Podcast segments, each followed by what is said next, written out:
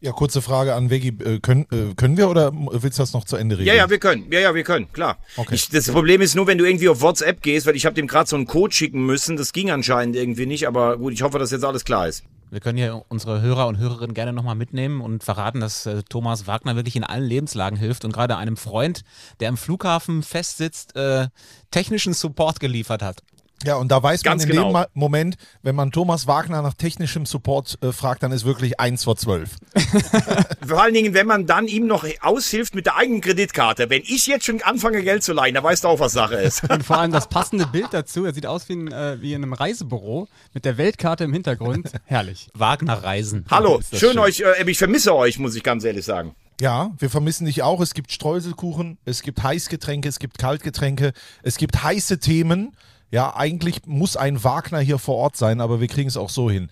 Diesmal äh, auch wieder irgendwas mit M. Nicht Mailand, sondern München. Und Ganz die, genau. Und bist du in einem Hotel, weil ähm, da wirklich eine, eine, riesig große, schöne Weltkarte hinter Thomas Wagner hängt? Nein, ich bin bei meinem Freund Andy und der ah. hat äh, damals in der Formel 1 Redaktion gearbeitet und hat alles, äh, ja, einfach mit, mit Fähnchen markiert, wo er schon gewesen ist. Finde ich sehr schön. Ja, damit, da kommst du rum, wenn du für die Formel 1 arbeitest. Ja, Ganz genau. Mit diesem weltlichen Bild, mit diesem, ich habe das Gefühl, Thomas Wagner in absoluter Topform, das wird, glaube ich, heute der beste Podcast aller Zeiten. Und dann wollen wir doch auch anfangen, ne? Wollen wir über Fußball reden? Ja. Gerne. Getränk in die Hand. Das ist Liga 3. Hitzig und emotionsgeladen. Kritisch auf diese 90 Minuten schauen. So funktioniert das also. 4 zu 3. Der dritte Liga-Podcast von Magenta Sport. Wollen wir das mal so stehen lassen? Und damit ganz offiziell herzlich willkommen zu Folge 11 von 4 zu 3, der dritte Liga-Podcast von Magenta Sport. Die Beteiligten heute äh, sind wieder alle mit dabei, die ihr kennt, nur an unterschiedlichen Orten. Wir fangen an mit äh, unserem Veggie, der, wie wir gerade schon gehört haben, in München sitzt. Gestern war er noch im Doppelpass, saß da neben äh, Ricardo Basile, der schönste Fußballreporter in Deutschland. Und Ricardo Basile, äh, gestern Doppelpass, heute... Heute also wieder Viererkette. Man kann ihn überall einsetzen, denn äh, ihn zeichnet ein herausragendes Stellungsspiel aus. Mit Betonung auf Stellung. Hier ist Thomas Wagner. Moin, Wahnsinn. Ich gehe jetzt schon raus, herrlich. herrlich und äh, genau dieser Thomas Wagner, der hatte unseren Nächsten in der Runde oder hatte ihm in der letzten Woche äh, eine gewisse Überarbeitung und Müdigkeit vorgeworfen. Wir erinnern uns noch, ne? Ja. Janik. Ähm, quasi sowas wie eine durchhängende Spitze. Heute gibt es ihn wieder in gewohnter Frische unsere Holding Grips. Hier ist Yannick Barkic. Wunderschönen guten Morgen, Dankeschön. Und dann haben wir äh, noch den Strassi, der auch am Wochenende wieder überall und nirgends war, viel unterwegs. Jetzt bist du geflogen. Meistens fährt er mit der Bahn, deswegen ist er unser Schienenspieler, Christian Straßburger. Wahnsinn. Guten Mittag, sage ich, ist ja nicht Was haben wir jetzt? Halb eins. Viertel vor eins haben wir. Das ist ja immer Auslegungssache, wann man äh, aufgestanden also ist. Also Yannick Bakic ist ja wohl schon seit 6 Uhr morgens wach. Ich würde lügen, wenn ich sagen würde, nein. Also ja. ich will ganz kurz noch den Hinweis geben, dass äh, jeden Moment ein Fünfter oder ein, ein Gast hier in diese Runde reinkommen kann. Wir treffen uns ja immer in so einem digitalen Meetingraum. Da sind wir aktuell noch zu viert und äh, gleich kommt dann noch einer dazu. Und ich, ja, und ich will fast sagen, heute wird es auch noch spannend bis zum Ende. Ja, ne? das, ja. Ende ist wichtig heute. Ja, also bis zum Ende dranbleiben, bitte. Ja. ich glaube, alle haben es jetzt verstanden. Er steht auch, glaube ich, auf der Folge drauf. Jetzt. Steht er auf der Folge drauf, ja gut. Aber irgendwie muss die Folge äh, irgendwas mit Ende. Ne? Das äh, Da bietet vor. sich, glaube ich, einiges an an Wortspielen. Apropos Ende, ich glaube, das erste Thema ist uns allen klar, oder? Wahnsinn. Breaking News. Ja. Was bin ich eben aufgeschreckt, als ich da, äh, als das in die WhatsApp-Gruppe hier kam, als du das Bild gepostet hast, Strassi. Ach so, ja, wir sind genau fünf Minuten nach Verkündung, dass Boris Schommers den MSV Duisburg übernimmt als Trainer. Das ist mal eine, wirklich eine Breaking News. Ich glaube, den hatte, äh, hatten nicht viele auf dem Zettel. Nee, Veggie muss da die erste Reaktion ja, ich bin, abgeben. Ich bin jetzt ja. gespannt, was ja. kommt zuerst? Wer kommt zuerst? Was Haut raus. Ja, ich habe mir das eben nochmal angeschaut, seine Stationen.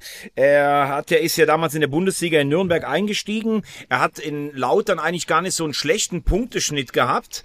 Ähm, er hat dort aber eine, wie ich finde, sehr oberlehrerhafte und unangenehme Art und Weise teilweise gehabt. Auch ich sehe gerade, unser Gast kommt dazu, deshalb halte ich mich kurz.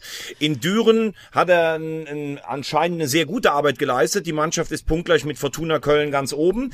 Also das heißt, fachlich, glaube ich, ist Boris Schommer keine, keine falsche Wahl. Ich glaube an seiner Außendarstellung und an dem, wie er auch mit, mit Medien und mit Verantwortlichen umgeht, muss er ein bisschen arbeiten. Gerade da in, in, in Duisburg, da schätzt man es, glaube ich, nicht, wenn, wenn, wenn abgehoben gearbeitet wird. Also da gibt's noch ein bisschen Nachholbedarf. Ja, schön kurz gefasst. Vielen Dank, Maggie. Wir müssen dann wirklich tatsächlich leider das MSV-Thema jetzt nochmal kurz an die Seite legen, denn wir Ja. begrüßen den König der Löwen, den Kapitän der Löwen. Jesper Verlat ist da. Herzlich willkommen. Schön, dass du da bist. Wir freuen uns. Ja, servus. Ich glaube, es funktioniert alles. Ihr hört mich richtig und äh, sehen tut ihr mich auch hoffentlich. Alles super. Ja, also du siehst Ja, für einen top. Podcast äh, übermäßig gut aus, muss ich sagen. Dafür, dass man dich nur hört. Ja, aber warum müssen wir das Thema beiseite legen? Jesper Verlat ist nicht nur ein Fußballfan, sondern auch ein Fachmann. Er kann ja wenigstens sagen, ob er auch überrascht ist über den Namen Boris Schommers beim MSV Duisburg oder ob er gedacht hätte, der Engin Wural macht weiter. Nö, also ich war äh, heute Morgen noch äh, schön frühstücken, da wir heute frei haben, äh, mit einem Kollegen aus der Mannschaft und da kam natürlich die Kicker-Nachricht, dass äh, Boris Schommers jetzt übernimmt in Duisburg. Ähm, auf jeden Fall ein fußballbekannter Name. Ähm, ja, ich glaube generell, gerade jetzt im Moment beim, beim MSV Duisburg, will mich jetzt auch nicht zu weit aus dem Fenster legen, weil das ist jetzt nicht meine Materie. Aber ähm, ja, ich glaube, es ist ganz gut, wenn man da so ein bisschen Ruhe reinbekommt. Ich glaube, wenn man dann frischen Wind reinbekommt von außen, ähm, der andere Einblicke drauf hat, der von außen nochmal ein bisschen mit, mit ja, ähm, Distanz alles beobachten konnte. Und ich glaube, ich jetzt dann mit seinem frischen Wind was reinbringt. Also bin ich gespannt. Auf jeden Fall eine, eine schöne Personalie und äh, wünsche natürlich auch den viel Erfolg. Ja, Wahnsinn. Das, äh, ich bin einfach beeindruckt, dass er einfach so direkt so außer Lameng direkt eine, was raushaut zum MSV Duisburg. Ja, ich glaube, ich glaube, Jesper Verlat, wenn er irgendwann in zwölf Jahren aufhört als dreifacher Champions League-Sieger mit dem Fußballspielen, kann er Experte werden. Ja, Er hat zumindestens, er hat zumindestens die Optik dafür, würde ich sagen. ja. Ja, ich, du, ähm, ich, bin, ich bin sehr offen für alles. Also was, was nach der Karriere kommt, kommt nach der Karriere. Da, da bin ich jetzt unvoreingenommen und ich glaube, äh, wenn man so lange Fußball spielen kann, wie man, wie man der Körper es lässt, deswegen will ich auch so lange spielen, wie es, wie es kommt. Ähm, aber wer weiß, was nach der Karriere kommt. Ich bin auf jeden Fall offen für, für alles. Ja, du spielst ja bei den Löwen, da, da, da geht es ja relativ schnell, da kann man ja auch schon mit 30 sagen, man fühlt sich wie 36 und hört auf. Ne? Ja, also es ist äh, sehr, sehr nervenverzerrend, aber es ist auf jeden Fall sehr schöne Nerven, die da, die da flöten gehen. Ähm, aber ja, also ich bin sehr glücklich im Moment, ich fühle mich wohl und äh, ja, für so einen Verein spielen zu dürfen, äh, ist natürlich was Schönes. Jesper, eine Frage, ähm, weil ich sitze jetzt gar nicht so weit weg von dir. Ich bin auch gerade in München. Wir sind uns aber leider auch nur hier über den Raum verbunden. Ich bin ja mit Abstand der Älteste und durfte deinen Vater schon äh, früher häufiger ähm, befragen beziehungsweise an- und abmoderieren. Deshalb, weil du ja auch, ähm, wie wir gerade schon gehört haben, so ein bisschen ein Analysegen in dir drin hast. Warum weiß irgendwie keiner richtig, wie wir die Löwen in diesem Jahr einzuschätzen haben? Vier Siege, fünf Niederlagen, Dresden auf Augenhöhe begegnet und irgendwie doch nicht so ganz stringent. Also vieles erinnert an die alten Löwen. Warum sind es dennoch äh, vielleicht diesen, in diesem Jahr neue und ambitioniertere? Boah, ja, ich, ich, ich glaube, das hat auch alles ein bisschen was mit den Ergebnissen zu, zu tun im Moment, dass man äh, irgendwie so dieses, diesen, so ein Wechselgefühl hat. Ähm, weil man gewinnt zwei Spiele, man verliert vier Spiele, man gewinnt wieder zwei Spiele äh, dann verliert man in Ulm. Ich glaube, das entspricht auch so ein bisschen dann auch immer die, die Gefühlslage. So, ne? Also wenn man immer gewinnt und verliert, ist immer ein Gefühl der Achterbahn hoch und runter und so fühlt es sich im Moment auch an. Ähm, aber ich glaube, jetzt, jetzt äh, gegen Dresden, glaube ich, hat man gesehen, dass unsere mittlerweile unsere Defensive einfach sehr stabil steht. Glaube ich, kriegen wenig Tore in den letzten Spielen. In Ulm haben wir ja auch noch mit diesen, dieses kuriose äh, Flankending da bekommen. Äh, und ansonsten auch das Spiel aus wenig zugelassen. Deswegen glaube ich, die Defensive steht im Moment sehr gut. Äh, wo jetzt, wo es gerade dran hapert, ist natürlich die Offensive. Also wir haben jetzt äh, letzten zwei Spiele kein Tor geschossen. Ähm, das muss man ga- ganz klar analysieren und äh, daran werden wir auch jetzt die Woche arbeiten. Ich bin jetzt am Sonntag. Also haben wir genügend Zeit, um da nochmal andere Abläufe reinzubekommen. Aber mittlerweile sind wir sehr zufrieden mit der Defensive, weil das ist das Fundament, das steht und darauf lässt sich aufbauen. Ich weiß gar nicht, wie ihr es wahrnehmt, ähm, aber in den letzten fünf Jahren, wir begleiten die Löwen ja jetzt schon ziemlich lange und gefühlt ist es in dieser Saison so unruhig außerhalb wie noch nie. Also es gab diese Diskussion um den Sportdirektor, es gab dieses Thema mit dem Fanportal, diese un unwürdigen Transfergebaren. Will da jetzt gar nicht drauf eingehen. Jetzt am Samstag war diese Diskussion mit Jakobacci und den Pyro-Fans. Jetzt meine Frage an dich. Ähm, Nimmt das so eine Mannschaft auch wahr? Bringt das Unruhe rein oder ist das eher so ein Ding, was ihr, was ihr komplett ab, absorbieren könnt? Ich muss, muss, wenn ich es jetzt äh, dieses Jahr vergleiche mit letzter Saison, habe ich irgendwie das Gefühl, dass es für mein Gefühl ruhiger ist, was, was drumherum, äh, was, was, was drumherum so geschrieben wird und äh, rumwirbelt. Ähm, klar, man, man kriegt immer so ein bisschen alles mit. Das ist auch äh, normal, finde ich. Man muss nur aufpassen, dass man sich als Spieler darin nicht verliert, um, das, äh, um die Geräusche drumherum. Ich glaube, es ist wichtig, dass man weiß, was beim Verein abgeht, vor allem wenn man äh, als Spieler auch den Verein verstehen will und äh, auch die Tradition dahinter be begreifen möchte. Aber man darf sich da drin nicht verlieren. Und ich glaube, da ist es wichtig, eine gewisse Balance zu finden, ähm, dass man sich natürlich das Wesentliche aufs Fußballer konzentriert, aber trotzdem weiß, was gerade abläuft. Ähm, aber ich glaube, von meinem Gefühl her ist es jetzt nicht in der Mannschaft ein Thema oder es beschäftigt, also glaube ich, jetzt kein Spieler irgendwie, dass man sagt, boah, man kann seine Leistung jetzt nicht am Wochenende abrufen. Also ähm, das ist jetzt äh, sehr weit von- davon entfernt. Wie ist denn so dein Einfluss als Kapitän dann so als Sprachrohr in den Verein auch rein? Ähm, bist du dann auch mal beteiligt an irgendwelchen mh, Sitzungen oder kriegst du Informationen früher oder sagst du auch mal, Leute, ähm, macht mal ein bisschen Halbgas, wir haben ja auch noch was Sportliches auf der Agenda oder bist du eigentlich da sehr außen vor? Nee, wir haben äh, seit dieser Saison auch äh, mit dem Mannschaftsrat und, und den Verantwortlichen immer mindestens einmal die Woche, je nachdem, wie es, kommt, einmal die zwei Wochen so ein, so ein kleines Gespräch mit Mannschaftsrat und Verantwortlichen, um einfach ein bisschen auszutauschen, äh, wie es bei uns geht, äh, dass, dass jeder ein bisschen auf der Höhe ist, äh, was ich sehr gut finde. Ähm, aber ja, es sind jetzt keine Sachen, also ich, ich beschäftige mich nur mit den Sportlichen. Also vor allem nach den vier Niederlagen, die wir erlitten haben, glaube ich, war es für uns wichtig, dass wir uns auf uns, auf unsere Arbeit konzentrieren und nicht auf den Drumherum, weil das, das machen schon genügend andere. Ähm, deswegen ist es für uns wichtig, dass wir uns einfach sportlich konzentrieren und ähm, das kann ich beeinflussen, das können viele beeinflussen und ähm, da geht es dann gemeinsam irgendwie rauszukommen. Aber ähm, ja, jetzt irgendwie, dass ich früher Bescheid weiß oder dass ich jetzt irgendwie Einfluss nehme auf geschäftliche Sachen, also das ist jetzt nicht mein Themengebiet, vielleicht in fünf bis sechs Jahren irgendwann nach der Kehr, wie schon hier ein bisschen angedeutet worden ist, aber äh, bis dahin äh, geht es darum, die Mannschaft bei Takt zu, bei Sinn zu halten und, und uns auf Fußball zu konzentrieren. Okay, dann, dann reden wir doch mal übers Sportliche. Die Hälfte der Spiele äh, hat 60 München verloren. Äh, im, ich würde fast sagen, gerade so ein Niemandsland der Tabelle eher mit, ähm, mit Blick nach unten. Wir haben ja auch vor der Saison äh, über 60 München gesprochen. Da hab, sind wir irgendwann mal auf so eine Drittliga-All-Star-Mannschaft, die ihr da zusammengeholt habt. Die Giesing Habt- Globetrotters. Genau, die Giesing Globetrotters. da sind viele, die die Liga kennen, die in dieser Liga schon ähm, ja, ihren Stempel oder die dieser Liga schon den Stempel aufgedrückt haben. Ähm, würdest du sagen, das, was ihr gerade spielt, das ist das Maximum? Das ist das, was nun mal drin ist in dieser Saison? Oder ist das eine Unterperformance? Und wenn ja, warum? Also, das ist jetzt nicht das Maximale, was ich glaube, was, was uns in der Mannschaft steckt. Ähm, ich glaube, man sieht es bei vielen Vereinen jetzt gerade in der dritten Liga, ähm, vor allem für die Vereine, die jetzt einen großen Umbruch hatten, viele Spielerwechsel haben, äh, Bielefeld auch, die ja gefühlt nur Fabian Klos gehalten haben und eine komplett neue Mannschaft haben. Da sieht man einfach, dass gewisse Sachen Zeit brauchen. Vergleich Dresden, die haben jetzt das zweite Jahr gleich einen Trainer, haben das Gerüst gehalten von der Startelf, haben sich punktuell verbessert. Und da sieht man einfach im Vergleich, dass sie viel weniger Anlaufzeit brauchen. Also da sind die Abläufe drin, jeder versteht das Prinzip, jeder versteht das Spielsystem. Und da merkt man schon einen großen Unterschied. Ähm, aber natürlich weiß man auch, dass man diese Anlaufzeit, diese Dings auch nicht zu lange ziehen darf, weil irgendwann muss es ja auch fruchten, dass man jetzt irgendwie schon zehn Spieltage hat. Jetzt ein Viertel der Saison ist vorbei. Ähm, aber von meinem Gefühl, ja klar, ist, ist, ist mehr drin, aber wir gucken von, von Spiel zu Spiel. Wie gesagt, nach unten ist, ist drei, vier, fünf Punkte, nach oben sind es auch sechs Punkte, also es ist ja noch nichts gelaufen, wenn man vergleicht letzte Saison. Ich habe zu, zufällig heute Morgen geguckt, Osnabrück, die aufgestiegen sind letzte Saison, hatten nach dem zehnten Spieltag auch 13 Punkte, nach zwölf Spieltagen immer noch 13 Punkte und waren elf Punkte hinterm Aufstiegsplatz. Also da sieht man mal, dass auch diese ersten zehn Spieltage sagen für eine Saison noch gar nichts aus. Und das, das muss einfach uns bewusst sein und dass wir einfach jetzt keine Niederlagen mehr einfangen dürfen, weil es ist auch nur wichtig, konstant Punkte zu holen. Und äh, da gehört auch mal Unentschieden dazwischen.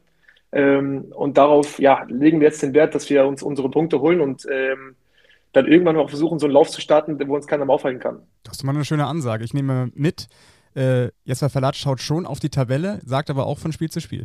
Ja, ja, beides. Ja, man muss natürlich immer so ein bisschen alles im Blick haben. Ne? Also, das war einfach interessant zu wissen, weil ich habe gerne jetzt Vergleiche, Vergleiche gezogen mit letzter Saison und dieser Saison, auch jetzt nur auf 60 bezogen.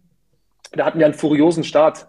Und äh, ich glaube, es ist wichtig, dass man auch aus solchen Erfahrungen einfach auch lernt und, und weiß, was, was möglich ist. Ähm, aber die ganz klare Marschroute von uns und den Verein ist natürlich von Spiel zu Spiel zu gucken. Und ähm, davon, damit fahren wir jetzt, glaube ich, mittlerweile sehr gut, ähm, dass wir einfach da in der Hinsicht ja im Vergleich zu letzten kleinere Brötchen backen, wie man so schön sagt. Und äh, ja, wirklich von Spiel zu Spiel gucken. Jetzt ist Sonntag Münster wieder ein Aufsteiger, die super reingekommen sind. Also es wird wieder ein harter Brocken am Sonntag. Wir haben hier im Podcast auch immer schon äh, viel über euren Trainer gesprochen, über Maurizio Jacobacci. Und da ist natürlich die wichtigste Frage, ist der immer so schick? Angezogen? ja, der, an Spieltagen ja, also aber so Trainingstage und vorher einfach ganz normal Trainingstag zu. Ja, er löst ja bei einigen Beteiligten in der Runde immer Begeisterung aus mit seinen Outfits. Also das ist wirklich. Ja, äh, vor allem die Wiesentracht. Also muss man, muss man schon, schon sagen, das sah richtig fein aus. Ja, das kann nicht jeder tragen, ne? die, die Lederhosen. Also ihm steht München, ihm stehen die Löwen, aber kann er auch die Löwen, Jesper? Hast du den Eindruck, da ist der richtige Mann am richtigen Ort? Also wie ist die Zusammenarbeit mit Mannschaft und Trainer? Ja, gut. Also ähm, ich glaube, die, also die Mannschaft steht hinter dem Trainer. Äh, er ist, ein, er ist was, was, das angeht, ein sehr perfektionistischer Trainer. Äh, er fordert sehr viel, auch im Training unter der Woche. Und ähm, ich finde das gut, weil es hält jeden Spieler so wach. Ne? Wenn man im Training immer Gas geben muss, wenn der Trainer viel fordert, ist natürlich dann irgendwann auch ein Eigenanspruch, dass man seine Leistung bringt im Training und im Spiel. Und ähm, ja, ich glaube, wir haben da eine gute Zusammenarbeit. Ähm, er ist seit, in Anführungsstrichen seit Februar ja bei den Löwen und ähm, ja, es ist halt wichtig, wie ich schon vorhin gesagt habe, Konstanz irgendwo reinzubringen in einen Verein und in, in, in einer Mannschaft. Das ist halt das A und O. Vor allem in der dritten Liga, wenn man wieder sieht, was, was wieder jede Woche für Ergebnisse da rauskommen, dass wirklich jeder jeden schlägt. Das ist dieses Jahr nochmal extremer, finde ich irgendwie. Ähm, deswegen sind das wirklich nur Nuancen, die ein Spiel am Wochenende entscheiden, ob du gewinnst oder verlierst. Und äh, ja, da ist die Zusammenarbeit bis jetzt sehr gut, muss ich sagen. Jesper, es ist trotzdem so, ich finde, ähm, es war ja am Ende der vergangenen Saison so ein bisschen, ja, wie soll ich sagen, schon Enttäuschung, äh, dass ihr diese gute Ausgangsposition verspielt habt. Die Mannschaft ist äh, völlig neu formiert und irgendwie hatte man immer schon den Eindruck, du warst zwar begehrt, auch in der Liga, vielleicht sogar eine Liga höher, aber du hast dich für mich gefühlt äh, emotional relativ früh zu den Löwen bekannt, weil es dein Verein ist, weil die Lebensqualität hier so hoch ist oder weil du irgendwie noch eine Rechnung offen hast damit. Gut, ich bin nach meinem ersten Jahr, muss ich schon sagen, ähm, habe ich viel erlebt, auch, auch persönlich auf emotionaler Ebene, die ich so noch selber nicht gespürt habe, äh, weil es halt wirklich ein Wechselbad der Gefühle war. Und, ähm, aber wenn man das irgendwie weiß auszublenden bzw. damit umzugehen, muss man wirklich sagen, das ist echt ein Verein mit, mit so viel Wucht. Also ähm, und ja, ich bin dann im ersten Jahr nach von, von Mannheim hierher gewechselt mit ein gewisses Ziel und persönliches Ziel. Und äh, ich habe natürlich immer noch diesen persönlichen Ansporn, dieses Ziel zu verfolgen. Und äh, ja, wenn ich irgendwo bin, bin ich damit voll Überzeugung und gebe mein, mein alles. Und äh, ja, und das mache ich bei den Löwen auch. Und ähm, das ist, das bin ich. Ich bin irgendwo eine froh dazu, aber wenn es halt darum, darum geht, irgendwo Gas zu geben und alles auf den Platz zu lassen, dann äh, kann ich das auch. Und da war auf jeden Fall dieses Jahr mein Ziel, vorne wegzugehen und als äh, ja, gewisse Verantwortung äh, zu übernehmen und dann jetzt auch als, als Kapitän diese Saison ähm, vorwegzugehen. Da lebt einer die Löwen. Habt ihr eigentlich schon mal im, in der Kabine den 4 zu 3 Jakobacci-Song gesungen? Um Gottes Willen. Jako, Jakobacci. Tigi, tigi, tigi, da. Kannst du mal weiter sagen, den kenne ich auch gar nicht. Ja, den haben wir, also habe ich. Äh, ich will die anderen nicht damit reinnehmen. Aber den, äh, der, ich habe gedacht, das muss doch irgendwann mal im Grünwalder gesungen werden, oder? Jako, Jakobacci. Das, das ist doch super fürs Ohr. ja, das kann auf jeden Fall äh, ein Ohrwurm werden, aber haben wir noch, habe ich noch nie gehört, muss ich ehrlich sagen. Ja, ich habe auch mal mir Gedanken gemacht, äh, ihr dürft ihn natürlich nicht verlieren, wir dürfen ihn nicht verlieren, Jakobacci, aber wenn dann mal irgendwann äh, er sagt, das war's für mich, dann müssen die Löwen Frank Kramer holen und dann Frank Kramer, also, äh, also ich bin schon mal musikalisch vorbereitet. Ja, ja, ja, Jetzt weißt du, was wir hier aushalten müssen. Äh, jetzt weiß ich auch, wer schon im nächsten nächstes Mal direkt im Gespräch ist, wenn was passiert. Ja, ich würde die Trainereien nach, äh, wie sich das musikalisch anhört, auswählen. Da siehst du. ja. ja. auch schon, hast du auch schon nach der Karriere überlegt, nach, nach äh, Kommentator, das, was du da machst, irgendwie Geschäftsführer oder sowas? Ja, ja, genau. Ich werde Geschäftsführer irgendwo in der dritten Liga äh, beim einen oder anderen Verein. Komme ich, glaube ich, mit meiner äh, Kompetenz auch äh, in die erste Riege. Ich dachte Gesangskarriere. Nee, nee, Gesangskarriere, das mache ich zwischendrin, das mache ich mittendrin. Ja, aber jetzt lass uns nicht, ich wollte einfach nur mal gucken, ob die auch musikalisch sind, die Löwen. Ja. Und ich wollte Jesper noch eine Sache fragen. Wir haben in der letzten Saison einmal über ein Ritual von dir gesprochen, was du, dass du vor dem Spiel immer was ganz Besonderes trinkst. Was, was war das nochmal? Das war irgendwie- Mate-Tee. Mate-Tee, ne? Genau. Genau, ja, Mate, ja. Machst du es immer ja. noch? Ja, natürlich. Also, mal gut, mal jeder Fußballer hat irgendwo seine Abläufe. Ne? Man muss auch sagen, das Fußballergeschäft, Fußballerwelt ist sehr abergläubisch. Also, sobald man ein Spiel gewinnt oder man spielt gut, äh, dann geht man direkt nach dem Kopf, was habe ich denn gemacht? Was, was war das nochmal? Dann, dann fängt man irgendwie damit an und da muss man auch irgendwie einen Weg finden, aber da hat man halt seine Abläufe. Ich habe da ein paar meiner Sachen rausgefunden jetzt. Das ist Mate-Tee, äh, andere Sachen noch. Ähm, aber das äh, bleibt konstant, das bleibt drin. Das ist für mich jetzt so ein Spieltagsablauf. Welche Sachen denn noch? Äh, am Spieltag selber musste ich, also was heißt musste ich, will ich immer mit äh, meinem Vater und meiner Mom telefonieren, dass ich die einmal beide gesprochen habe. Ähm, habe dann natürlich auch mein eigenes Frühstück immer dabei, ob zu Hause oder auswärts. Und, ähm, und vor allem auch wenn beim Einlaufen mit den Einlaufkindern, muss man vielleicht mal darauf achten, ähm, habe ich immer mit den Einlaufkindern, immer stelle ich immer ein paar Fragen, um ein bisschen ein Gespräch aufzuführen. Das war damals bei der U23 in Bremen, mein ersten Drittligajahr war es irgendwie auch für mich, um meine Universität, Universität irgendwie so im Griff zu behalten. Und ist irgendwie drin geblieben. Und es ist immer ganz cool, wenn dann mal mit den Kindern so ein bisschen quatscht. Die sind dann immer richtig überrascht und gucken dann hoch und dann spricht man ganz kurz. Das ist immer ganz, ganz, ganz süß. Ähm, so, solche Sachen, das entwickelt sich einfach über, über die Jahre. Aber das sind so, so Kleinigkeiten, die da irgendwie so ein gutes Gefühl geben und sagt, okay, jetzt, jetzt kann er anpfeifen, auf geht's. Warst du eigentlich selber Einlaufkind früher? Ja, ja, ich kann mich noch erinnern, Bremen damals, was war das, 2002, als mein Vater noch da gespielt hat, in einem alten Weserstadion noch mit der Tatanbahn drumherum. Ähm, da weiß ich noch, dass ich ein paar Mal mit eingelaufen bin. Ich glaube, einmal mit Frank Rost, äh, dann natürlich auch mit meinem Vater, aber äh, ansonsten, glaube ich, hat sich das alles in Grenzen gehalten. Also ich glaube, es gibt wahrscheinlich dann für den Papa keinen schöneren Moment, als mit seinem eigenen Sohn dann vor so einem Spiel einzulaufen. Das ist, glaube ich, äh, also wenn ich das sehe, dann das, das berührt einen auch immer, finde ich total. Vielleicht kommst du ja auch nochmal irgendwann in die ähm, äh, Situation, also andersrum. Sag's ruhig. Äh, ja, dass, dass du mit, mit einem Nachkömmling quasi in ein Stadion marschierst. Ja, gut, ein bisschen weit entfernt, aber äh, das wäre natürlich was, was Schönes. Äh, war ja jetzt auch gegen Sandhausen damals, war ja jetzt vor ein paar Wochen, hat der Diekmeyer auch mit seinem Sohn eingelaufen gegen den Löwen. Ähm, das ist ja schon was Besonderes. Also, das, äh, ich glaube, es ist irgendwie so, ja, stolz, Freude, glücklich, äh, wenn, die, wenn die Frau noch, noch dabei ist im Stadion. Ich glaube, das stelle ich mir als einen sehr schönen Moment vor. Der wird kommen. Ich glaube, da muss ich mir keine Sorgen machen oder wir um, äh, dass du nicht irgendwann mal Papa wirst. Also eine, eine Frau wirst du finden. ja, es ist schon echt ein, schon ein sehr großer Wunsch, mir eine schöne Familie zu haben später. Das ist so echt so, da sehe ich mich. Also ich bin echt ein Familienmensch, ähm, habe gerne meine Familie um mich herum und kriege sehr viel Energie davon. Deswegen sowas mal dann irgendwann selber zu halten, das ist, glaube ich, was Schöneres, glaube ich, gibt es nicht. Außerhalb vom Fußball dann natürlich. Wunderbar. Das ist doch ein schönes Schlusswort. Jesper, vielen Dank, dass du dir die Zeit genommen hast an dem freien Tag heute. Ne, Das ist ja auch nicht Ja, selbstverständlich. sehr, sehr gerne. Wir drücken dir die Daumen, dass es für dich und für die Löwen noch eine gute Saison wird und äh, Dankeschön, vielen lieben Dank. Sprechen und sehen uns jederzeit äh, gerne wieder. Wir sehen uns in sagen, Münster. Wir sehen, uns, wir sehen uns aber wahrscheinlich auch bei den Spielen immer, ne? Genau, Ja. am Sonntag in Münster. Vegi, bist du auch da am Sonntag eigentlich? Ja, ich bin auch da. Ja, Freue guck mich mal. drauf. Dann sehen wir uns. Also sehen wir uns ja, dann sehen wir uns ja Sonntag. Super. Ganz Bis genau. dahin. Nicht, nicht zu viel Kuchen essen, ne? Das können wir nicht versprechen. Und du lernst noch mal das Jakobacci-Lied, ja? Ich höre ich hör mir's mal an, ich höre mir's mal an dann. Hör, mal- hör mal rein.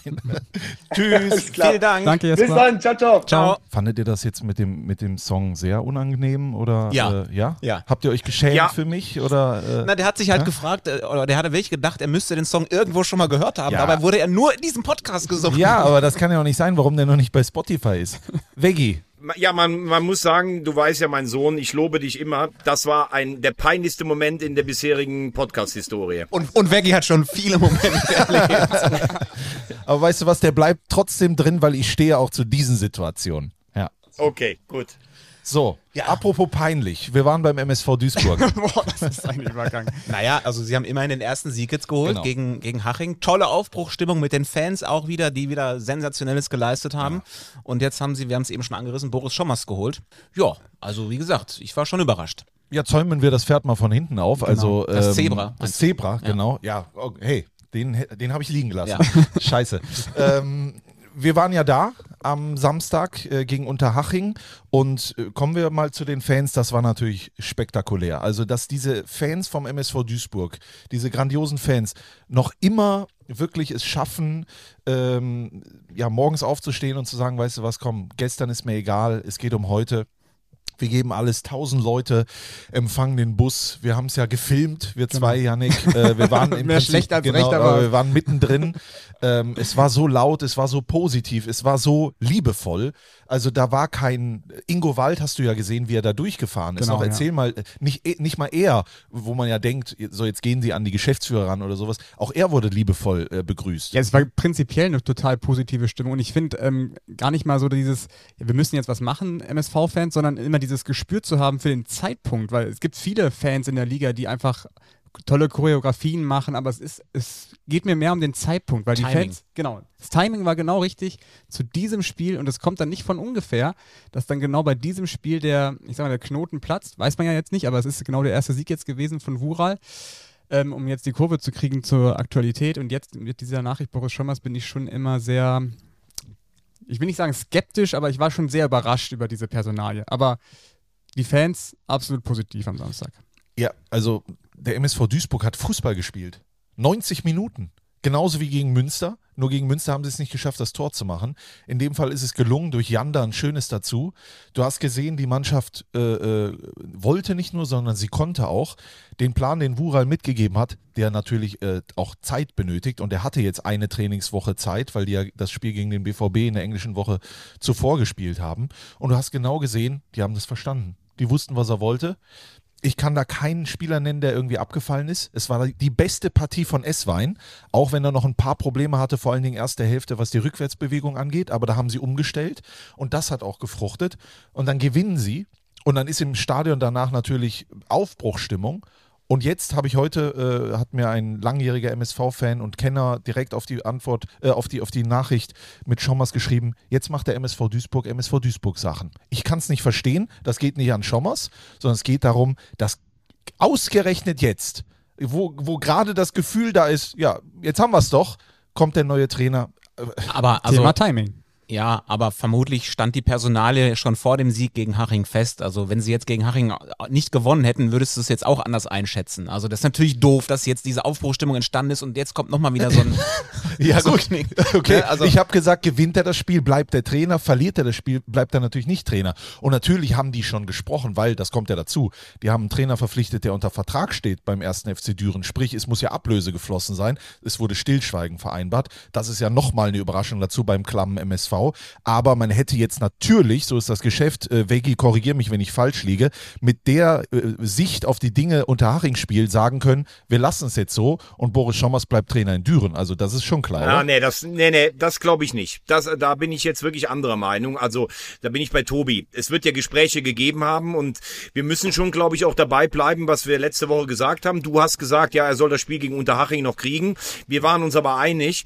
Es war jetzt auch nicht so, dass die ersten Spiele unter ihm so gelaufen sind, dass du hättest sagen können, das ist jetzt automatisch ein Selbstgänger. Unterhaching war jetzt wirklich gut, bin ich bei euch und vielleicht hätte man mit dem Wissen des Unterhaching-Spiels sagen können, komm, in der Konstellation machst du weiter, aber so darfst du ja als Verein nicht denken. Und wenn du letzte Woche dich dann auf Boris Schommers geeinigt hast, der hat sicher die Ambitionen, nochmal höher als vierte Liga zu trainieren. Der MSV ist immer noch ein attraktiver Verein dann ähm, musst du die Sache losgelöst von Unterhaching sehen. Ich sehe nur in all den Reaktionen, das, was ich ja eben versucht habe, zu Beginn der Sendung auch schon zu sagen, dass äh, Schommers schon eine Person ist, die polarisiert. Und da muss er sich selber auch bewusst sein. Das war schon teilweise sehr von oben herab, äh, auch, auch gegen uns, beziehungsweise auch gegen, gegen Verantwortliche bei den, bei den Clubs oder sowas. Er ist jetzt nicht der absolute Sympathieträger. Aber auf seiner Habenseite steht schon, dass er in allen Vereinen zumindestens ähm, eine gewisse P- Punktausbeute geliefert hat, die wahrscheinlich hier auch wieder für den Klassenerhalt reichen würde. Aber zu sagen, Wural, mach mal unter Haching, wenn du gewinnst, bleibst du. Und wenn du verlierst, dann nehmen wir den anderen. Also das ist jetzt sehr überspitzt gesagt, das glaube ich funktioniert so nicht. Also ich tue mich jetzt auch total schwer, da eine Vorverurteilung zu tätigen. Aber was wir jetzt seit Wochen immer sagen, der MSV braucht einen offensiven Plan. Ich glaube, den hat Boris Schommers. Also fußballerisch betrachtet ist das schon eine sinnvolle Lösung. Ähm, jetzt weiß ich nicht, ob er jetzt besser wäre als Engin Wural. Das mit der Ablöse beziehungsweise mit den Vertragsmodalitäten bin ich bei dir, Strassi. Das äh, ist schon komisch. Was ähm, Schommers auf jeden Fall machen muss, ist, äh, der muss selbstkritischer werden. Das habe ich mitgenommen damals aus Kaiserslautern, dass der so, ja, der hat nie Kritik angenommen und das war ja schon sehr offensichtlich, dass er auch viele Fehler gemacht hat in Kaiserslautern. Dann gab es diese, diese Posse um Christoph Hemlein war das damals, glaube ich, als er ihn als Harry Potter bezeichnet hat. Ich glaube, der Abgang mit Thiele war auch nicht so ganz sauber damals. Ähm, und, und das finde ich eigentlich so das, ähm, das Element, was ich so schade finde, dass du bei den Fans eigentlich so eine positive Stimmung hattest vor dem Spiel und auch nach dem Spiel und dann kommt die Meldung und das finde ich auch so unfair, was, was Boris Schommers angeht, aber du merkst in den sozialen Netzwerken so, oh, damit haben wir jetzt nicht gerechnet. Das ist jetzt so ein, Downer im Grunde genommen. Ob, bevor er überhaupt die Arbeit angefangen hat, ne? deswegen äh, mit aller Vorsicht. Also jeder Mensch hat ja auch die Chance verdient, das, was er vielleicht irgendwo mal äh, falsch gemacht hat, wieder richtig zu machen. Aber wir sind ja auch hier im Westen unterwegs.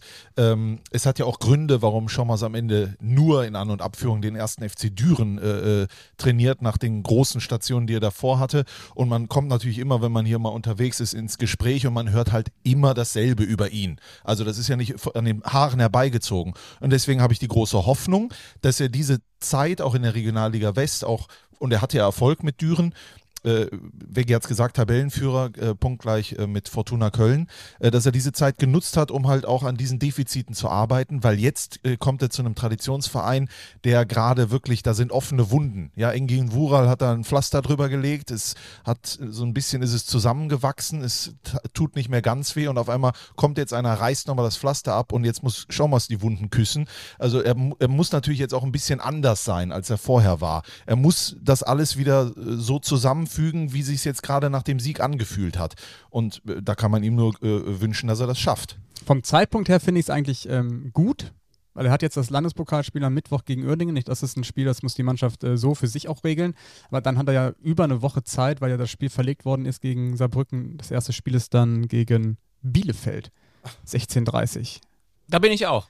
Das ist. Fällt mir gerade ein. Ja, das ist äh, Einschaltpflicht hier für jeden Magenta Sport. Ja, gut. Apropos Bielefeld, weil gerade Straß, äh, Strassi, du hast ja gerade so die Atmosphäre angesprochen, die in Duisburg geherrscht hat am Wochenende. Ich war ähm, in Bielefeld und muss äh, sagen, da waren, ich schaue genau nach, fast 16.000 Zuschauer gegen den BVB 2. Der hatte vielleicht 80 mitgebracht. Es ist für mich ein Phänomen, dass diese abgestürzten Traditionsvereine, das kannst du ja auch sehen bei Schalke äh, in der zweiten Liga oder der HSV, der das sechste Jahr jetzt in der zweiten Liga spielt. Es ist Wahnsinn, wie die Leute diesen Vereinen die Bude einrennen und auch in Bielefeld, wo du ja eigentlich sagen musst, da muss die blanke Angst umgehen. Da gibt's keine Pfiffe und sowas. Also ich finde das schon irgendwas zwischen beeindruckend, phänomenal und äh, für einen, der schon so lange dabei ist, fast auch kaum noch nachvollziehbar, weil das war ja nicht immer und überall so in den letzten Jahren. Aber genau das macht diese Vereine ja zu dem, was sie sind, ne? dass sie eben einfach diesen, dieses große Umfeld haben, diese Fanbasis, die dann auch in schlechten Zeiten nicht locker lässt. Und genau deswegen macht der Fußball ja dann auch so Spaß. Also als in dem Moment Außenstehender. Für die selber jetzt wahrscheinlich aktuell nicht so, aber es werden ja auch wieder bessere Zeiten kommen, hoffentlich. Das hoffen wir natürlich für Arminia. Und äh, ich glaube, dass das auch ausschlaggebend ist in so einer Situation, wenn du weiter den Fansupport hast, Stichwort Duisburg, das kann dazu beitragen, dass du halt diesen berühmten Bock dann auch umstoßen kannst. Al Aluminia, wie ich gelernt habe am Wochenende. Achtmal Pfosten oder Latte. Topwert. Geile Info von Mike Münkel. Aluminium. Wahnsinn. Wobei, dann, dann lass mich doch da direkt äh, auch das Thema Essen noch mit anschließen, denn äh, gleiche, gleiche Kategorie, auch wieder volle Hafenstraße am Samstag gegen Ferl und dann aber schon auch echt eine, also dann haben die ja wirklich da eine Reise gekriegt. Ähm, 0,5 untergegangen. Und irgendwann war es dann soweit, das ist natürlich auch ein Reflex, der, den, den du auch häufig hast, dann wird dann höhnisch Applaus äh, oder wird höhnisch applaudiert dann oder dann wird gejubelt, wenn Ferl dann noch das fünfte macht und dann werden die, die Banner, die Fahnen frühzeitig vom Zaun abgehangen und viele sind auch früher gegangen.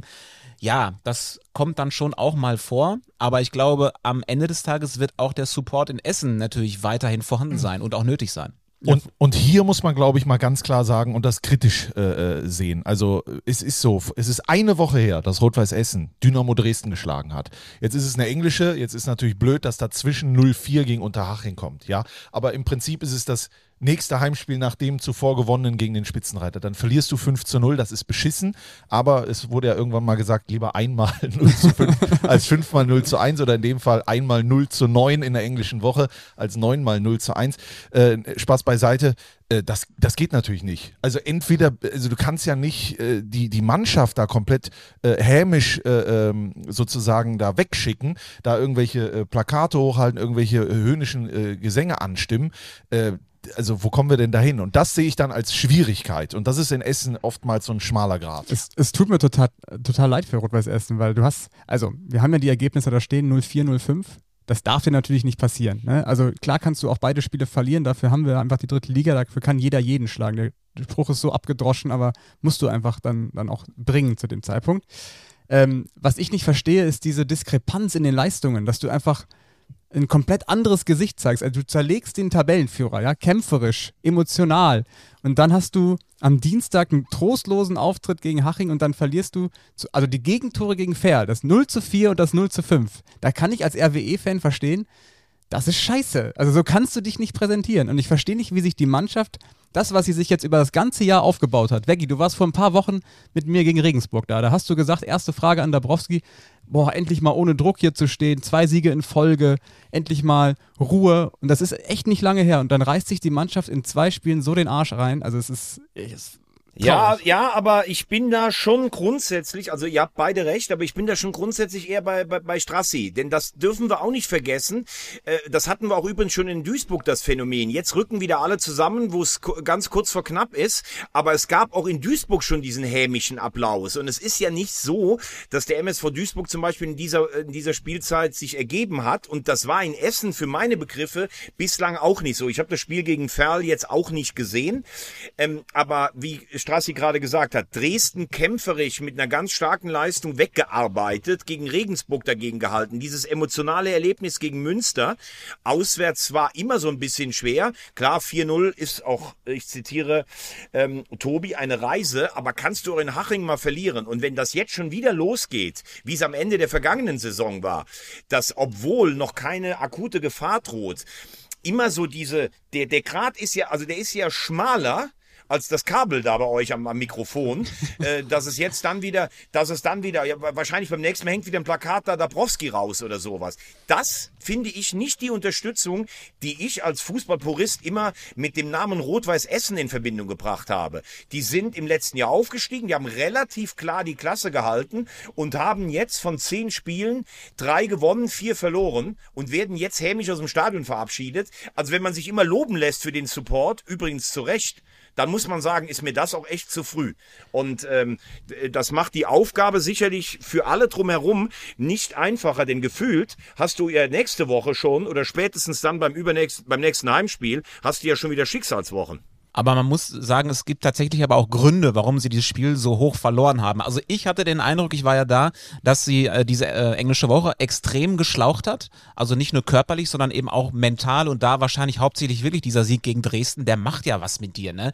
Ich habe zwar Ron Berlinski, äh, habe ihn darauf angesprochen, ob das irgendwie, weiß nicht, zu einer Art Höhenflug geführt hat. Der hat das natürlich verneint, aber klar, das euphorisiert dich und dann, also ich glaube, dass da ein paar Körner gefehlt haben und vor allem haben ihn Götze gefehlt So. und Schapina. Und ohne diese beiden, und Yannick grinst schon wieder, ohne diese beiden funktioniert das Essener Spiel einfach nicht. Da fehlen dann die Leute, die Ideen haben, die den Ball nach vorne tragen ähm, und die Stabilität verleihen. Und äh, ja, da, das war dann einfach zu viel des Guten. Ja, vor nicht allzu langer Zeit war Rot-Weiß Essen, glaube ich, die, einer der besten Defensiven der dritten Liga vor diesen neun Gegentoren, die sie dann in der englischen Woche gefangen haben.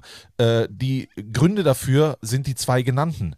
Äh, Felix Götze, der sich zu einem der besten, äh, ich, ich traue mich es fast nicht zu sagen, Verteidiger der dritten Liga gemausert Die hat. Grätsche gegen Dresden. Die Grätsche Jetzt schon gegen legendär. Dresden. Er ist nicht nur defensiv der entscheidende Mann bei Essen, sondern auch der Erste, der das Offensivspiel aktiviert, weil er eben halt äh, von vorne eher kommt und äh, der feine Techniker ist, aber sich überhaupt nicht zu schade ist, sondern Lust und die Geilheit äh, äh, gewonnen hat äh, äh, an Zweikämpfen. Und dann Vinko Schapina, der beim Spiel, als wir da waren, vielleicht nicht seinen besten Tag hatte, aber ansonsten die Schaltzentrale ist von Rot-Weiß Essen. Und dann musst du dir den Kader anschauen und siehst, also wenn Rot-Weiß Essen das einfach mal so äh, nonchalant ersetzen könnte, dann würden die wahrscheinlich woanders spielen. Und das muss auch unbedingt rein in diesen Topf der Enttäuschung, der natürlich ist. Ich bin auch Fußballfan und wenn mein Verein zu Hause 0 zu 5 zurückliegt, dann freue ich mich auch nicht, aber ich fange dann nicht an, die eigene Mannschaft abzubauen. Äh, so wirst du in Essen nichts aufbauen, was irgendwo hinführt, wo die Fans und auch der Verein selber gerne mal irgendwann hin äh, wollen. Und jetzt gegen Ferl kam auch noch dazu, dass Bastians dann auch noch raus musste. Ne, Der ist ja auch nicht ganz unwichtig. Also es kommen wirklich fast alle Faktoren zusammen. Du hast eine schlechte Tagesform, dann fehlen dir viele Spieler, dann ist es auch nur, in Anführungsstrichen, der SC Verl, nicht despektierlich gemeint, wirklich nicht, ich bin ein großer Fan, Kannst du das gleich nochmal sagen? mache ich gerne, aber es ist, äh, das kommt ja dazu, du verlierst gegen den Aufsteiger 04 und du verlierst gegen den SC Verl 04, das steht so auf dem Papier. Und, äh, 05. 05 sogar, Ja. genau. Deswegen, das fällt ja auch irgendwo mit rein. Ja. Ja, und dann, und das ist es ja. Der Gegner äh, spielt ja auch noch mit. Der Gegner hat einen richtigen Lauf. Der Gegner hat einen überragenden Batista Meyer. Der Gegner hat sowieso einen überragenden Banger zum Beispiel im Mittelfeld. Ja, also nein, die haben sich richtig gefunden. Und äh, ich glaube, da kann man mal langsam hier zum Ende kommen, oder? Ja. Wollen wir zum Ende kommen? Sollen wir mal zum Ende kommen? Veggie, bist du bereit fürs Ende? Ja, natürlich. Dann rufen wir doch jetzt mal äh, das Ende an. Nein, wir rufen Alexander Ende an, Cheftrainer äh, des SC Verl. Aber soll ich die Geschichte vorher erzählen im Südstadion oder wenn er mit dabei ist? Nee, wenn er mit dabei ist. Wenn er mit oder? dabei Der ist, wartet okay. doch, glaube ich, Ja, der auf uns. Wann, Ja, waren ja. wir, wann waren wir verabredet? Viertel nach, Viertel nach eins. Und Ach, jetzt, dann ist es, es ja. jetzt ist es halb fünf. Also, Anruf bei Alex Ende. Gucken, wie er rangeht. Alexander Ende. Ja, und hier ist das Team von 4 zu 3, der dritte Liga-Podcast von Magenta Sport. Hallo Alex, grüß dich. Servus zusammen, grüßt euch. Servus, hallo. Hi Alex. Bitte nicht auflegen, Hi. obwohl Yannick Bakic dabei ist. ja, das klären wir unter vier Augen irgendwann mal beim Kölsch. Ja, jetzt könnt ihr die Geschichte erzählen, Ja. wann ihr euch gesehen habt. Genau, Alex, erstmal äh, Gratulation zum Erfolg, äh, zum, zum wirklich großartigen Erfolg äh, an der Hafenstraße und der jetzt richtig äh, super laufenden Saison für den Sportclub. Ähm, du warst am Freitag, das kann man ja sagen, als Fußballliebhaber äh, und natürlich auch Beobachter bei deiner alten Liebe Fortuna Köln und hast dir das Spiel gegen Aachen angeschaut. Dort haben wir uns gesehen und du hast dich echauffiert über Yannick Bakic, der mal vor ein paar Wochen im Podcast äh, gesagt hat, als du an der Hafenstraße gesichtet wurdest, wenn du nicht gewonnen hättest, dann glaube ich, würdest du da jetzt auch nicht sitzen. Also er hat im Prinzip schon an deinem Stuhl gesägt. Ich weiß nicht, ob Yannick Bakic jetzt erst kurz sich entschuldigen möchte für alles oder äh, Yannick, was wolltest du dazu was sagen? Nein, ich glaube, ich muss mich nicht entschuldigen. Ich weiß ja, dass äh, Alexander Ende damals schon äh, Rot-Weiß Essen gescoutet hat und nur deswegen am Samstag 15 Uhr gewonnen hat. Dann ist alles gesagt. Dann, wie gesagt, se sehen wir uns wieder an der Theke und äh, das ganze Schwamm drüber. Aber, aber Alex, erzähl uns doch mal, weil wir haben gerade viel über Rot-Weiß Essen natürlich gesprochen, über die Stimmung an der Hafenstraße, aber dann auch zum Schluss natürlich über einen richtig starken Gegner, einen richtig starken Batista Meyer, einen Sportclub, der mittlerweile äh, super in die Saison angekommen ist. Ähm, wie, wie hast du die oder wie nimmst du als äh, neuer Trainer in Ferl die Entwicklung deiner Mannschaft wahr? Hast du sie jetzt da, wo, sie, wo du sie haben wolltest? Boah, ich muss ganz ehrlich sagen, dass ähm, gerade auch nach den ersten Spielen ergebnistechnisch das natürlich total unbefriedigend war. Aber ähm, wenn man da genauer drauf geschaut hat, ähm, da ist schon viel zusammengekommen, dass wir ja nach den ersten drei Spielen dann auch mit null Punkten dastehen. Und ich habe das ähm, immer wieder auch gesagt aus vollster Überzeugung und nicht, weil man da irgendwo als Trainer versuchen muss, die Laune äh, hochzuhalten, dass es nur eine Frage der Zeit ist, wenn wir so weitermachen ähm, wenn wir weiter so spielen, dem Spiel unseren Stempel aufdrücken, weiter mutig bleiben, dass wir die Ergebnisse einfahren werden. Und ähm, ja, das war auch der Tenor. Natürlich ähm, nach so einer, nach so einem Start redet man auch mal mit den Jungs und das vielleicht noch wichtiger als der Trainer. Die Mannschaft war komplett davon überzeugt, dass wir nichts anders machen müssen, dass sie sich gut fühlen auf dem Feld, dass ähm, ja es jetzt nur noch kleine Stellschrauben sind, die man ändern muss. Und ja, dann tut so eine Woche jetzt, so eine Highlight-Woche, sicherlich auch für den SC äh, in Giesing bei 60 München, dann zu Hause Derby gegen Bielefeld und äh, an der Hafenstraße. Das ist, glaube ich, ähm, eine außergewöhnliche Woche gewesen. Und dann tut das gut, dass man bestätigt wird in, in den Themen. Ähm, ich schaue mal auf die Zahlen, die sind wirklich beeindruckend. Also 21 Tore, beste Offensive, Spektakelfußball vom Allerfeinsten, also fast vier Tore pro Spiel. Ähm, dazu hat man den meisten Ballbesitz. Ich glaube, das ist eine Statistik, die freut dich äh, ganz besonders, Alex. Ist es denn für dich auch irgendwie so eine Art äh, persönliche Genugtuung, weil du bist ja auch ein äh, Novize in der dritten Liga als Trainer, dass du so richtig angekommen bist und auch so mit diesen Zahlen, die ja für die Trainer echt immer wichtig sind, ähm, deine Leistung auch bestätigen kannst? Ja, vor allem tut es erstmal gut, die Ergebnisse jetzt eingefahren zu haben. Ich glaube, ich stand äh, sehr häufig auch bei euch vor dem Mikrofon und wurde gelobt für viele Statistiken, die, die einfach auch gut waren. Ähm, aber musste dann irgendwie erklären, warum es ähm, warum es noch nicht zu Punkten reicht. Und ähm, natürlich ist es, ist es so, dass, dass ich mich jetzt extrem freue, dass dass wir die Spiele so gestalten konnten, dass wir dominant sein konnten und dann eben auch gezeigt haben, es ist nicht nur Ballbesitz irgendwo zum Selbstzweck, sondern wir bereiten dem Gegner halt ähm, Probleme und viel wichtiger dann auch, ähm, dass es einfach nur eine Vorbereitung, um im richtigen Moment dann auch zu beschleunigen und gefährlich zu werden und aufs Gaspedal zu drücken. So, ne, für den Ballbesitz äh, als Selbstzweck, das ja äh, wir haben zum Beispiel gegen Bielefeld auch gewonnen. Das war, glaube ich, fast das erste Spiel, wo wir weniger Ballbesitz hatten als ein Gegner. Also es gibt ja ähm, nicht da nur richtig oder falsch, aber jeder, der mich kennt und Janne kennt mich schon von früher auch als Spieler. Ich war sicherlich immer ähm, jemand, der, der gerne den Ball haben wollte. Ähm, so ist es als Trainer genauso, dass ähm, ich schon schon sage, so so stelle ich mir ein Spiel vor. Und, als Kinder haben wir ja auch angefangen, Fußball zu spielen und wir haben nicht als erstes gedacht, äh, was machen wir jetzt gegen den Ball, sondern äh, das ist irgendwo so ein natürlicher Trieb ja auch, ähm, Ball haben zu wollen. Aber wie gesagt, äh, dass es jetzt dann auch noch erfolgreich ist ähm, in den letzten Spielen, ja, das freut mich extrem und tut allen gut, nicht nur mir. Alex, kannst du uns vielleicht mal ganz kurz äh, skizzieren, was es für den SC Verl bedeutet, ein Derby gegen Arminia Bielefeld in derselben Spielklasse zu gewinnen? Also die Bielefelder haben ja gesagt, ähm, äh, eine verdiente Niederlage, aber bei allem Respekt, das kann jetzt auch nicht unser Anspruch sein, äh, bei einem Derby ähm, in Verl zu verlieren. Das kann man vielleicht mit der vermeintlichen Größe des Vereins entschuldigen, aber auf der anderen Seite äh, mal die Frage, was bedeutet es denn für den eigentlich kleinen SC Verl, der seit so eine tolle Arbeit macht, äh, ein Meisterschaftsspiel zu gewinnen, vor Bielefeld zu stehen. Wir reden immer davon, dass der Druck bei diesen Traditionsvereinen so unfassbar groß ist, aber ihr macht euch denen ja wahrscheinlich auch in der Kabine und auch gerade du als ehrgeiziger Trainer. Ja, ich kann es vielleicht mal aus der Perspektive sagen, als äh, ich am ersten Tag in, in Feldern aufgeschlagen bin und vorgestellt wurde, ähm, von dieser ersten ersten Stunde weg war war das Spiel tatsächlich ein Thema. Also da ähm, da braucht man auch gar nichts anderes erzählen, dass ähm, das für alle Menschen rund um den Verein ein, ein besonderes Ereignis war. Es ist ja 16 Kilometer ähm, nur entfernt, die beiden Orte. Es ist ähm, der Traditionsverein in der Region und dass man, dass man da äh, besonders heiß drauf war. Es war das erste ähm, Flutlichtspiel im neuen Stadion. Jeder, ich weiß nicht, ob einer von euch jetzt schon mal da war. Es ist wirklich richtig cool geworden dort. Es ist total eng, äh, Flutlichtspiel, ausverkauftes Haus, diese 5000 äh, und Zuschauer, die haben sich angefühlt wie, wie 20.000.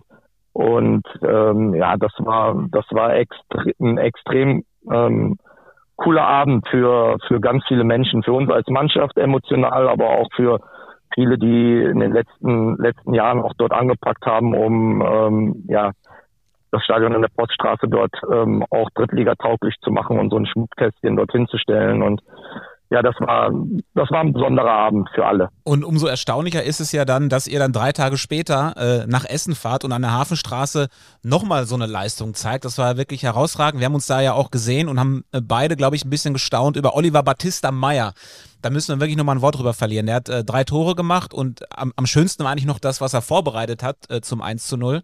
Ähm, wie ist denn das so als Trainer, wenn man draußen steht? Dann denkt man dann manchmal auch, ja, schon irgendwie krass oder ist das eigentlich gar nicht mehr überraschend, wenn man jeden Tag mit dem arbeitet? Weil das war schon echt, ja, äh, also der hat schon echt geil gespielt. Ja, wenn man, wenn man ähm, unabhängig jetzt von dieser Spielleistung, die sicherlich äh, herausragend war, wenn man einfach mal schaut, was kann dieser Spieler, ähm, dann, dann weiß ich gar nicht, wo man anfängt und wo man aufhört. Also Olli ist ein, ist ein schneller Spieler, der ist ähm, stark im Eins gegen Eins. Der hat einen super Abschluss. Der hat äh, sehr, sehr starke Standards.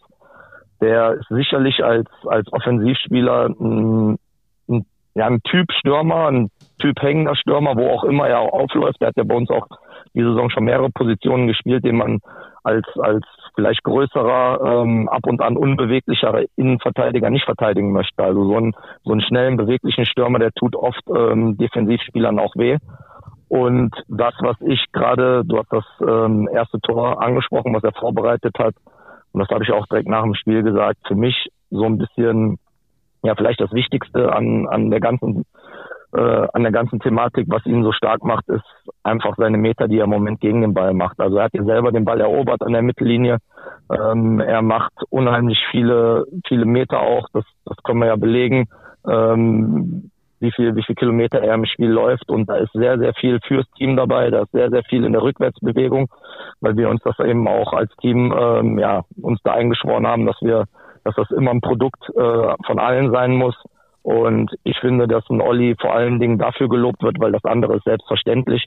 Also ich brauche so einen Spieler nicht loben, wenn er im Training dann aus 20 Metern Ball in den Knick haut, weil ähm, das macht er öfters. Aber ihn dann genau zu feiern, wenn er, wenn er in Umschaltbewegungen da ist, wenn er äh, Bälle erobert fürs Team. Ich glaube, jeder Mensch will dann auch äh, Belohnung oder will ähm, gelobt werden. Und ja, wenn wir das als Team äh, ihm geben, ihn feiern für für Rückwärtsbewegungen, ja, dann sagt er irgendwann auch, ey geil, da kriege ich ja, da kriege ich ja Respekt für, da kriege ich ja Lob für.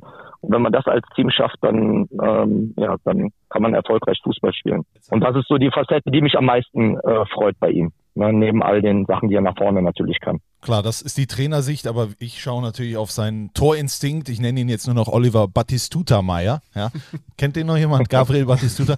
Äh, aber Ja klar, hat- also ja klar, Battistuta, Battigol, Battigol, genau. aus Argentinien. Oliver Ja. Battigol Meyer. Das letzte Mal, dass du so für jemanden geschwärmt hast, war, glaube ich, auch Marco Antwerpen. Also deine Augen haben gestrahlt, Tobi. Das muss man sagen. Und apropos Augenstrahlen, das äh, ist ja, glaube ich, bei vielen auch Kennern der dritten Liga so, wenn sie das Mittelfeld sehen vom Sportclub. Also schon vor der Saison hat man sich gedacht, mein lieber Mann, die verlieren zwar Schapina, aber was sie da nachholen, ein Korbus, der ja schon da war, ist irgendwie gerade auf einer ganz anderen Welle unterwegs. Äh, auch zu sehen anhand seiner Tore, aber nicht nur das. Und dann ähm, gibt es natürlich so eine Persönlichkeit wie Marcel Benger, der viel ähm, Verletzungspech hatte. Aber ich kenne eine Geschichte, Roland Wirkus, mittlerweile Geschäftsführer bei Borussia Mönchengladbach, stand damals mal bei uns im Büro und hat zu mir gesagt, Marcel Benger, das wird mal ein großer Bundesligaspieler.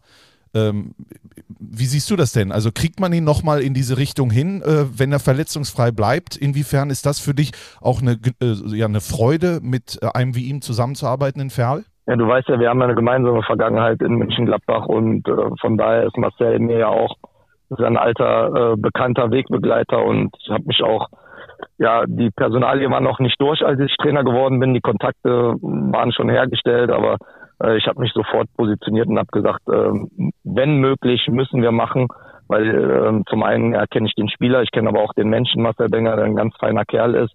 Und ja, ich glaube, glaube auch, dass Marcel ähm, von seinen Fähigkeiten alles hat, um, um höherklassig Fußball zu spielen. Also er ist äh, jemand, der dann auch, ähm, ja, je mehr Stress, je mehr Tempo ins Spiel kommt, einfach durch seine Handlungsschnelligkeit, durch seine Spielintelligenz, einfach auch ähm, immer wieder schnelleren Fußball adaptieren kann.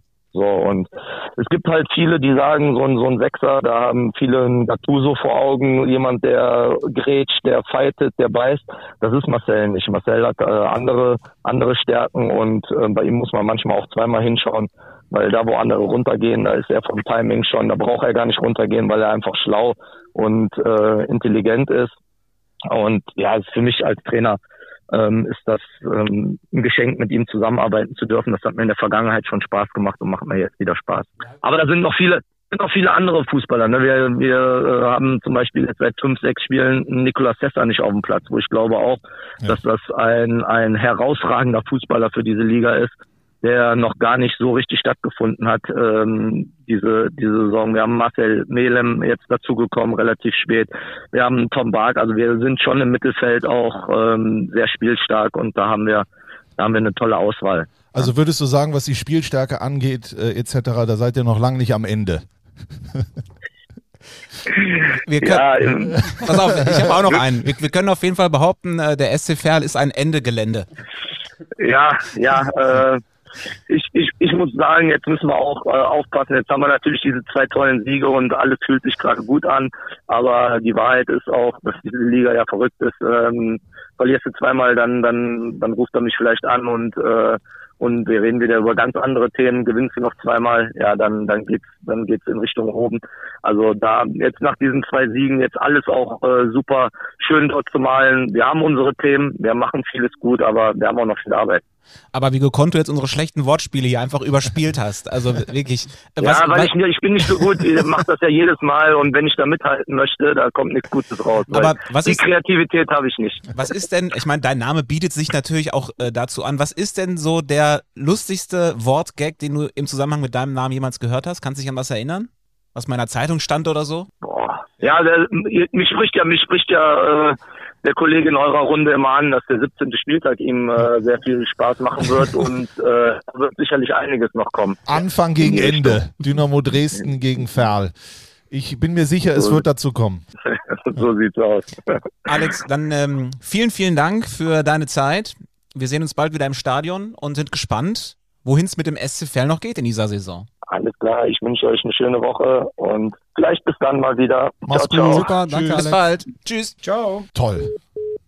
Veggie hat sich hingelegt äh, in der Zwischenzeit. Nee, nee, ich habe einfach nur mal mein, mein Handy, weil äh, ganz ehrlich, ich so viel Aufnahme, wie das hier machen muss, da war der Strom fast weg. Jetzt musste ich es an den Strom noch anmachen. Aber eine Stunde Videoaufnahme mit deinem Handy, das ist doch Usus, oder? ja, ist klar, danke. Veggie ist am anderen Ende der Leitung und in der anderen Leitung hatten wir ein Ende. Ja. Äh, also, dann haben wir noch einen, den, den wir noch loswerden müssen. Nee, ich glaube, heute gab es viele unangenehme Momente. Ja, aber irgendwie auch geil. so. Ja, Ich hätte noch eine Frage der Woche bitteschön. für euch. Ähm, wir hatten jetzt die Pokalauslosung und wir haben ja auch den FC Homburg als viertklassige Mannschaft. Die wollen ja auch hoch. Erklärtes Ziel in die dritte Liga. Ihr seid ja noch relativ jung. Womit sorgte denn der FC Homburg in den 80er Jahren für Aufsehen in der Fußball-Bundesliga? Mit Kondomwerbung auf den Trikots. Sehr geil. London-Werbung. Und das wurde verboten vom DFB. Und dann sind sie nur mit dem schwarzen Balken da gelaufen, dass jeder wusste, was es eigentlich war. Aber ähm, dabei hat sich der stockkonservative DFB nicht mit Ruhm bekleckert. Sehr gut, Tobi. Dass du dich mit Kondomen auskennst, das finde ich vorbildlich. ähm, der FC Homburg, ähm, ich bringe den immer in Verbindung mit dem Spieler Tobias Homp. Äh, der nämlich damals, als ich angefangen habe, so die ersten Kicker-Sonderhefte immer äh, auch zu besitzen und so, habe ich immer geguckt, wer heißt eigentlich genauso wie ich? Und das war der einzige äh, Profi damals, der auch meinen Vornamen trug. Und deswegen ist Tobias Homp. Der ist übrigens Pokalsieger mit dem HSV geworden, 87. Das, um das auch noch ganz klar zu sagen. Ne? Na guck. Wahnsinn. Und die hatten einen Trainer, Uwe Klimaschewski, der hat an Karneval den Zeugwart am Pfosten festgebunden und die Spieler sollten auf den Pfosten schießen. Das gab's früher auch noch zu diesen Zeiten. Gegen wen spielen die denn in der nächsten Runde? Das weißt du wieder nicht. Der FC Homburg in der nächsten Runde im Pokal, boah, das Tja. wurde hier ausgelost. Ich guck mal nach, ich weiß es nicht. Die haben ja, die haben ja Darmstadt haben die erstmal geschlagen. Tut ja auch nichts zur Sache. Nein. Kann man ja auch googeln. Ja, wir hätten natürlich noch einiges, aber wir sind schon so weit fortgeschritten in der Zeit, Ja, dass wir. ich frage mich, Bucky, was steht da alles auf deinem Ja, Zettel? ich hatte, das noch so, ich, hatte, ich hatte noch so viele Sachen. Ich habe mir noch so viel zu ähm, OBM aufgeschrieben. Was ich auf jeden Fall noch sagen wollte, Ganz ist, kurz ich, dass Zu ich, OBM ist es jetzt schon Oliver Battista Meyer. genau, Oliver B. Meyer. Batistuta Meier. genau. Äh, ich, ich bin total dankbar, dass er diese magentafarbenen Schuhe trägt, weil es ist auch für euch einfacher dann beim Kommentieren ihn zu erkennen. Ja. Ähm, das ist natürlich total einfach. Dann Hattrick, Gab es beim Handyvertrag dazu. dann Hattrick in 14 Minuten. Man denkt natürlich, ja gut, das haben schon äh, ist irgendwie der schnellste Hattrick der Drittligageschichte, aber gefühlt, ich habe eben mal nachgeschaut, so ganz spontan Transfermarkt.de Suche, da gab es fünf, sechs, sieben Leute, die haben es wirklich schon sch noch schneller geschafft. Also ist bei weitem kein Rekord, muss er sich, sich nochmal anstrengen den nächsten Wochen. Das, das, ist, das ist es gewesen von deinem Zettel. Oder da sind doch noch viele andere. Ja, das Ich- ist ich- das, ich glaube, Übrigens, ja. ich habe nachgeguckt. Der FC Homburg spielt gegen einen dreifachen deutschen Meister. Wer könnte das sein? Boah. Der momentan aber nicht in der Bundesliga spielt. Gottes Hat auch dieselben Vereinsfarben, grün und weiß. Werder Bremen. Nein, die sind schon sind ausgeschieden gegen Viktoria Köln. Gegen Fürth? Ja, Kräuter führt. Der dreifache deutsche Meister aus dem Rohnhof. Tobi, gut. Gut, muss ich wirklich sagen. Heute Das ist Tobi stark, was Schäfer richtig in Topform, muss man sagen. Ich Ja. wollte nur zu Yannick Zettel noch sagen, ich glaube, dass das äh, jede Woche der gleiche Zettel ist. Derselbe sogar, weil wir können es eh nicht entziffern. Ich Und steht irgendwas drauf und es sieht immer gleich aus. Kommen wir jetzt schon zum Ende oder? Äh, Wir sind im Prinzip schon. okay, Wir haben das- wir haben nämlich Ende noch gar nicht hinter uns. Wir haben noch gar nicht über Malik Batmatz gesprochen. Oh, das müssen wir Also wer ne? fünf ja. Tore in der Ja. englischen Woche schießt, Ja. den muss man zumindest mal erwähnen. Das stimmt. Du warst am Dienstag in Münster, da hat er schon mal vorgelegt. Mittwoch, Mittwoch, Mittwoch war es in Münster, da hat er richtig, äh, ja, da hat er gezeigt, mein Lieber, da ist, glaube ich, nochmal der Knoten aufgegangen, ja. Mhm. Und jetzt hat er auch wieder zweimal gestochen. Er hat Mhm. jetzt, glaube ich, sieben Saisontore, Genau. ja, alle hoch, sich hochgeschraubt in der Torjägerliste. Äh, und man hat bei ihm gesehen, dieses eine Tor, was er da erzielt hat, hat er das 1 zu 0 erzielt? Ich kann mich gar nicht mehr erinnern, gegen, gegen Aue. Ähm, das hat, das hat bei ihm was frei gemacht. Und was mir bei ihm, äh, jetzt fällt es mir auf, äh, fällt es mir wieder ein, was mir imponiert hat, ist, der ist zwar ein klassischer Neuner, ja, aber der arbeitet richtig mit. Also der ist sowohl Wandspieler, bereitet vor, der, teilweise bereitet er seine eigenen Treffer vor. Das hat mich beeindruckt. Findest du, der ist ein kla klassischer Neuner? Und er ist vor allem super schnell. Ja. Das ist Wahnsinn. Also ich finde, Münster Er hat in ist für mich eher ein offensiver Mittelfeldspieler. Irgendwas so neuneinhalb ist er eigentlich für mich eher. Ja, oder neun, drei Viertel, wo wir vorhin bei Harry Potter waren. Äh, ja, meine, also für mich, also vom, vom, jetzt ist er für mich ein klassischer Neuner. Jetzt komme ich erst drauf. Okay, geil. Nee, also was, was mir bei Münster aufgefallen ist, war diese ganzen Stürmer-Thematik. Die haben ja im Grunde genommen vier Stürmer. Andrew Wooten, Gerrit Wehkamp, Malik Batmatz und Joel Grodowski. Und das sind vier Stürmer, die kannst du, Hildmann spielt ja immer mit Doppelspitze gefühlt, du kannst die alle ineinander mischen. Der Gegner weiß nie, mit wem er spielt und die haben alle unterschiedliche Qualitäten und spielen alle ungefähr auf einem gleichen Niveau. Malik Batmatz ragt jetzt ein bisschen heraus, aber ich finde, das, da hat die Kaderplanung schon sehr gut funktioniert bei Preußen Münster. Äh, Und ich, ja. bemerkenswert ist natürlich sein Schnäuzer. Also hat mich so ein Gefühl an, an Ali Dai erinnert aus der Bundesliga. Das ist, da war jetzt viel drin. Wir nehmen ja sowieso in Kürze einen Live-Podcast auf in Münster, das kann man jetzt schon mal verraten. Genau, also ohne dass der Verein es weiß. Ja, aber wir, wir stehen im Prinzip mit einem Bein schon im ICE und mit dem anderen im Pub. Janik, Janik guckt äh, nochmal ganz vertieft auf Aber seinen Zettel. Er Entschuldigung. will, irgendwas will er noch Aber nein, loswerden. Entschuldigung, wir haben über so viele Themen gesprochen. Wir hatten zwei Gäste. Wir haben Thomas Wagner in München. Der, ich habe das Gefühl, ich sitze in der wilden Maus, so wie der mit der Kamera hin und her schwingt. der, äh, die die Oktober, der Oktoberfestzeit ist vorbei, aber trotzdem wird geschunkelt. Aber ich glaube, wir haben alles. Es war wirklich so, wie ich es angekündigt habe. Es war der beste Podcast aller Zeiten. Und der nächste Beste kommt dann demnächst, weil am kommenden Wochenende haben wir absolutes Spitzenspiel. Ja. Ulm zu Hause gegen Dresden. Mehr Spitzenspiel geht nicht. Das geht nicht. Zwei gegen eins. Äh, die Spitzenspatzen fliegen weiter. Am Sonntag, ähm, ja, einfach schön, dass wir wieder so ein Spiel haben in der Liga. Ist ja selten, dass wir eins gegen zwei haben, weil ja einfach äh, die Liga so eine Durchlaufliga ist, wo, wo nicht immer ähm, der Vorjahressieger im Endeffekt ja auch in der Liga bleibt, weil man eben aufsteigt. Das Spiel Ulm gegen, ähm, gegen Dresden ist um 13.30 Uhr. Am Sonntag. am Sonntag äh, bei Magenta Sport. Äh, ich weiß nicht, was ihr macht. Ich mache am Samstag die Drittligakonferenz mit Steven Ruprecht aus München und fahre dann am Sonntag nach Münster gegen 60 München, wo Veggie ja dann auch ist. Veggie eröffnet am Genau, wir Freitagabend. fahren zusammen. Super. Wir eröffnen zunächst am Freitagabend bei Dortmund 2 gegen Rot-Weiß Essen. Oh, okay. Die frustigen Essener. Und Tobi? Ich habe mir das Länderspielwochenende freigehalten, falls äh, Julian Nagelsmann noch anruft. Also, du gehst auf USA-Reise sozusagen. Ich wäre bereit, sagen wir es mal so. Okay. Nein, ich habe tatsächlich äh, keine dritte Liga am Wochenende. Es war toll. Es war wunderbar. Ja. Äh, ich ich sehe übrigens das Dortmunder Nie-Schalke-Trikot. Das muss ja noch verlost werden, aber hat immer noch nicht getroffen. Er muss erst mal treffen. Noch nicht getroffen, nein. ja.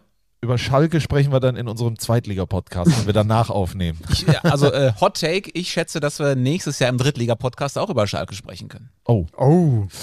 Wenn das da so weitergeht, dann steigen die ab. Aber das wollen wir jetzt nicht vertiefen, das Nein. gehört jetzt hier noch nicht äh, her. Wir werden das Ding jetzt hier mal äh, beenden, eine schöne Woche wünschen und wir freuen uns auf die Folge 12 in der kommenden Woche. Danke an alle. Wunderschönen guten Tag. Tschüss, Mama. Ciao. Wiederhören. Ciao.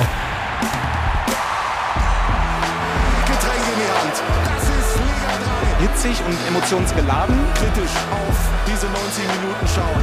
So funktioniert das auch.